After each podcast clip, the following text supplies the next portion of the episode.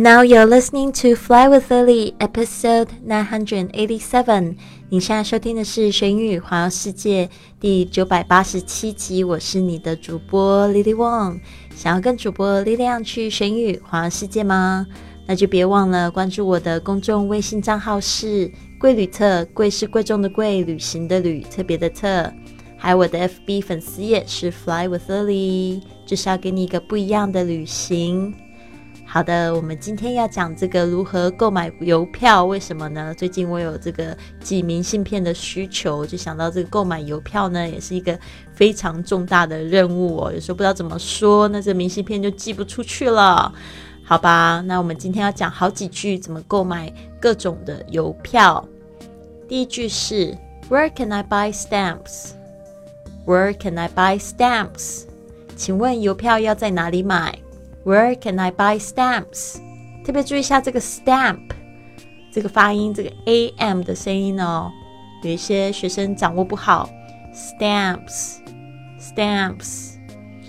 下一句是 ten twenty cent stamps please。ten twenty cent stamps please。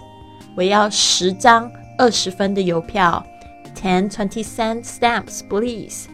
这个 twenty cent 就是二十分的意思。好，接下来是 I would like ten stamps for international postcards, please. I would like ten stamps for international postcard, please. 我要十张国际明信片的邮票。I would like ten stamps for international postcard, please. 接下来是 I would like 10 commemorative stamps, please. I would like 10 commemorative stamps, please. 我要十张纪念邮票。I would like 10 commemorative stamps, please. 这个 commemorative 有一点点难念哦。commemorative 有五个音节，commemorative 不要偷懒，少发一个音节，好吗？Next one. How do I operate the stamp vending machine? How do I operate the stamp vending machine? 请问这个邮票的贩卖机怎么使用？How do I operate the stamp vending machine? 这个 vending machine 把它记起来就是各种各样的贩卖机 vending machine. Next one, where else can I find the stamp vending machine besides at the post office? Where else can I find the stamp vending machine besides at the post office？请问贩卖机除了在邮局外，哪里还有呢？请问这个邮票的贩卖机除了在邮局外，哪里还有呢？Where else can I find the stamp vending machine besides at the post office？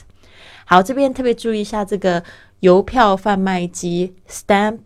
vending machine 我们已经学过了，接下来是我们要讲这个 where else，就是哪里除了这里之外，哪里其他地方还有。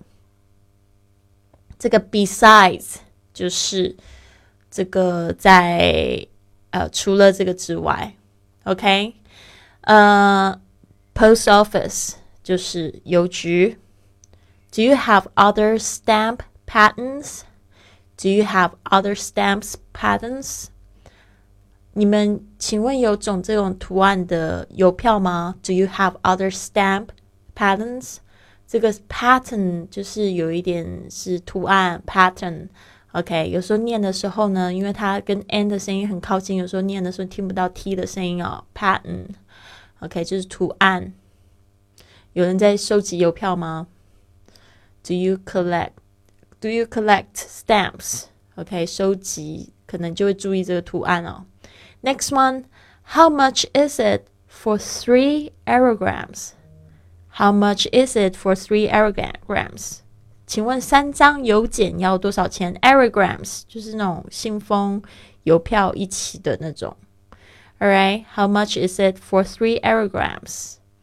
好的，那这几句话我们再复习一次。Where can I buy stamps? 请问邮票要在哪里买？Ten twenty cent stamps, please. 我要十张二十分的邮票。I would like ten stamps for international postcards, please.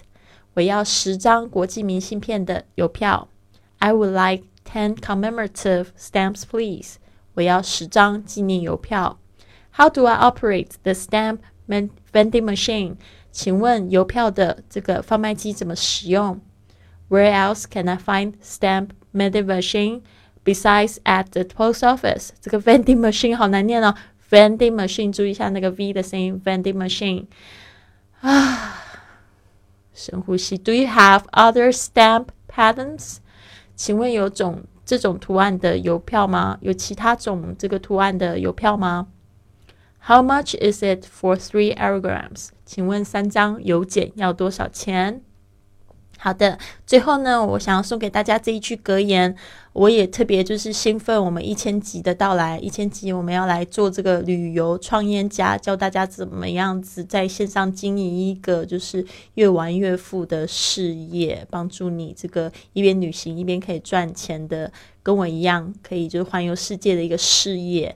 所以呢，呃，这一句话送给大家：The WORLD A。playground. You know, you know that when you are a kid, but somewhere along the way, everyone forgets it. 我们小时候都知道这世界是个游乐场，只是在长大的过程中，大家都忘了。The world's a playground. You know that when you are a kid, but somewhere along the way, everyone forgets it. 啊。真的，我特别喜欢这一句格言， 就是 "You are meant to shine as children do"。你应该是要跟小孩子一样闪闪发光的。只是我们长大就是太多拘束了，这个不能做，那个不能做，都忘了你就是来这里玩的，好吗？希望你就是换个角度来看你的生活，用旅行的角度来看你的生活，会感觉更不一样。大家一起共勉。希望你有一个很棒的一天。Have a wonderful day. I'll see you tomorrow.